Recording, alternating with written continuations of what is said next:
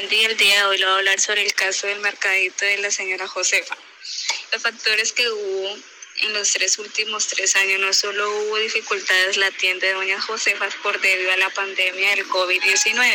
muchos negocios se vieron involucrados, se vieron afectados por una pandemia que nadie lo esperaba pero como otros negociantes lucharon hasta el fin para salir adelante con sus familias y enfrentar la disminución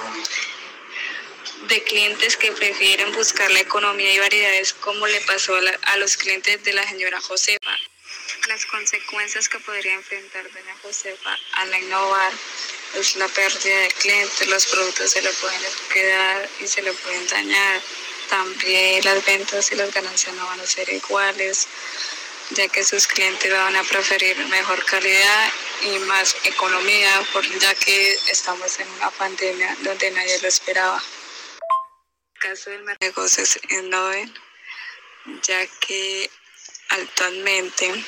todo negocio maneja sus plataformas digitales, que es un medio de pago fácil y sencillo, donde solo es pedir por aplicaciones digitales y ya les llegaría todo lo que lo que pidan. Este innovar y creatividad que una Josefa debería realizar es la parte del domicilio, eh, realizar medios de pagos como es NEC, Colombia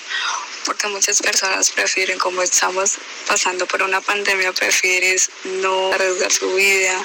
ni la de su familia, prefieren todo manejarlo por plataformas digitales.